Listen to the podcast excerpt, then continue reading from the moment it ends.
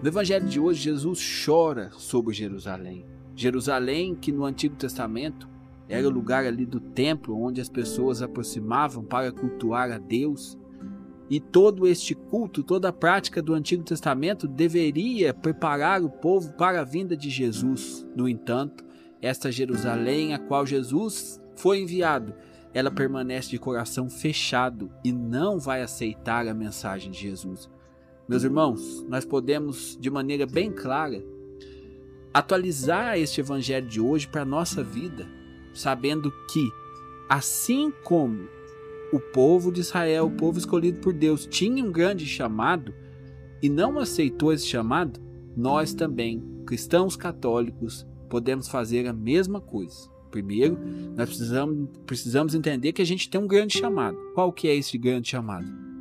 No dia do seu batismo, você morreu para o pecado e ressuscitou para Cristo. No dia do seu batismo, você recebeu uma marca, uma marca indelével. Você, agora, depois do seu batismo, você se tornou filho adotivo de Deus, participante da natureza divina, um membro da igreja. Então, olha o grande chamado que Jesus fez para você. Você como que foi abraçado pela igreja e em Cristo se tornou filho de Deus. Mas, assim como Jerusalém não respondeu ao chamado de Deus, nós também, que recebemos uma dignidade tão grande, podemos passar a nossa vida sem responder de acordo com o chamado de Deus.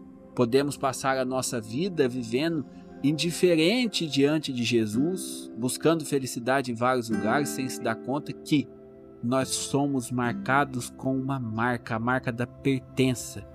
E a nossa realização só vai acontecer o dia que nós nos voltarmos para Jesus. No nosso batismo, é, os teólogos nos explicam o seguinte: o demônio, quando nos vê, ele enxerga a cruz traçada na nossa testa no dia do nosso batismo. Então é esse sinal que nós jamais perderemos. Nós recebemos o dia do nosso batismo, mas agora, se você vive indiferente, se você responde a tão grande dom, a tão grande chamado de maneira indiferente, se você está diante de Deus como tanto fez, tanto faz, ou pior, a sua vida não reflete minimamente a dignidade do seu batismo, a sua vida não está nem um pouco voltado para Jesus, você está como Jerusalém, você está de coração fechado diante de Jesus, que é a tua salvação. Nós, meus irmãos, corremos um risco e assim, eu vejo que a maneira que o demônio mais nos tenta é através das ilusões. Como nós vivemos cercados de ilusão. Às vezes, a gente passa a vida buscando uma pertença felicidade sem encontrar. A gente hoje, você faz assim, não, o dia que eu conseguir tal emprego, eu vou ser feliz. O dia que eu conseguir comprar aquela casa que eu sonho, eu serei feliz. O dia que eu comprar o carro aqui, esse carro aqui que saiu agora, esse carro é meu sonho. O dia que eu conseguir comprar esse carro, eu serei feliz. Ilusão. Ilusão que vai alimentando o nosso coração e vai nos afastando do nosso propósito final, que é nosso Senhor Jesus Cristo.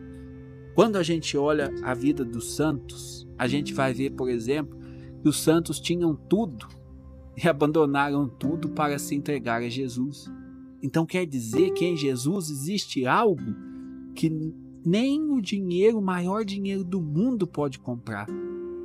Quando a gente vê, por exemplo, é, Santa Clara, rica, jovem, cheia de pretendente, larga tudo para seguir São Francisco de Assis, larga tudo para viver a pobreza.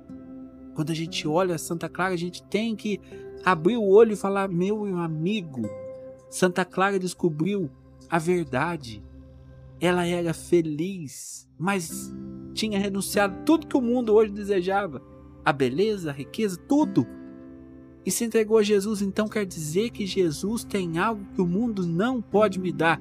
Jesus tem algo que nem todo o dinheiro do mundo pode comprar. Jesus tem uma felicidade preparada para mim que eu não irei encontrar em nenhum outro lugar. É isso que a gente vê na vida de Santa Clara, de São Francisco, é isso que a gente vê na vida dos santos e santas ao longo da história da igreja. Foram vários, vários, milhares, milhares de santos que eram ricos renunciaram tudo para viver para Jesus.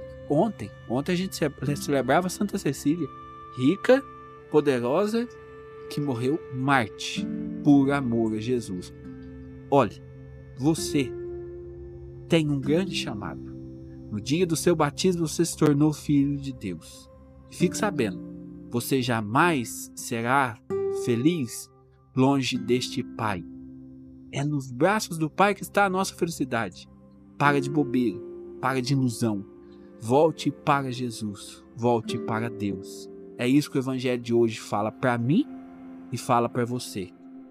Que nós não sejamos outra Jerusalém, que se fecha diante daquele que pode nos dar a felicidade. Em nome do Pai, do Filho e do Espírito Santo. Amém.